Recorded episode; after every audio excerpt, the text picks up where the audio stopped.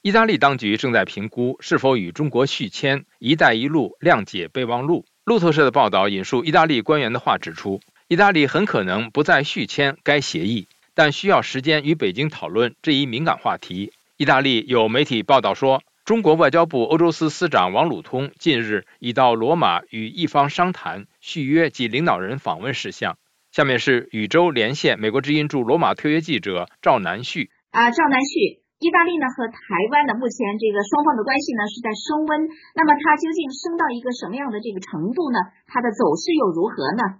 是这样的，台湾外交部最近正在筹备设立驻米兰台北办事处，将发挥实质上领事馆的功能。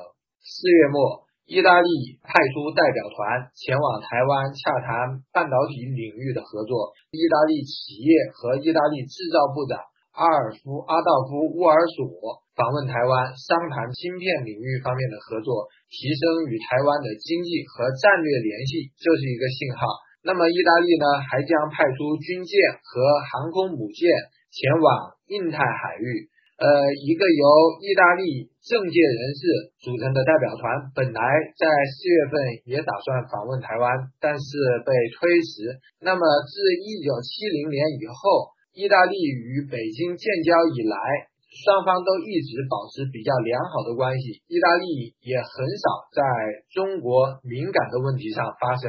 现在这个情况有所改变。好，就说意大利呢是七国集团中唯一的一个加入“一带一路”的。那么目前它和中国在这个路上的合作是怎么样一个状况呢？赵南旭。意大利当局现在正在谨慎评估和中国续签“一带一路”备忘录的这个问题。那么，意大利总理梅诺里在去年选举之前，他就表示有意退出中国的一带一路计划。上个星期有媒体报道，意大利可能不再和中国续签“一带一路”协议，取而代之的是一份贸易协议。美国智库威尔逊中心研究员尼古拉卡萨里尼。告诉美国之音不续签“一带一路”协议，这会是被中国视为是一个不友善的信号。但是呢，中国不至于像针对立陶宛一样，因为中国现在需要修补同欧洲的关系，中国会采用比较巧妙的报复措施，比方说将贸易从意大利转向其他欧洲伙伴。嗯，还有呢，就是呃，有意大利的记者呢，尤其也指出了中共官媒的这个渗透问题，能不能请您给我们分享一下呢？是的，当时在这个签署“一带一路”谅解备忘录的时候呢，就包括了媒体合作的这个协议。那意大利的一些主要的媒体，就比方说意大利广播电视公司，还有私营媒体集团 Mediaset，都和中国官媒签订了这个内容互换协议。那么最近几年，意大利媒体上也出现了这个中国官方媒体提供的内容，呃，比如私营电视台 Mediaset，它就播出了中国央视提供的这个“一带一路”宣传片，那么这个视频还放在网站首页的显著位置。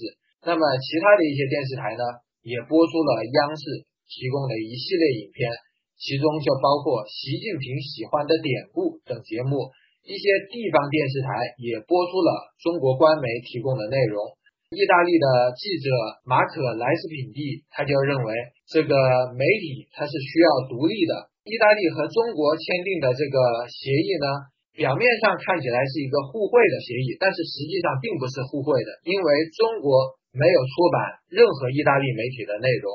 另外呢，意大利媒体接受中国官媒付费刊登广告的这个做法。也影响了媒体的独立性。谢谢宇宙与美国之音在罗马特约记者赵南旭的连线报道。与台湾关系升温，意大利是否要脱离“一带一路”？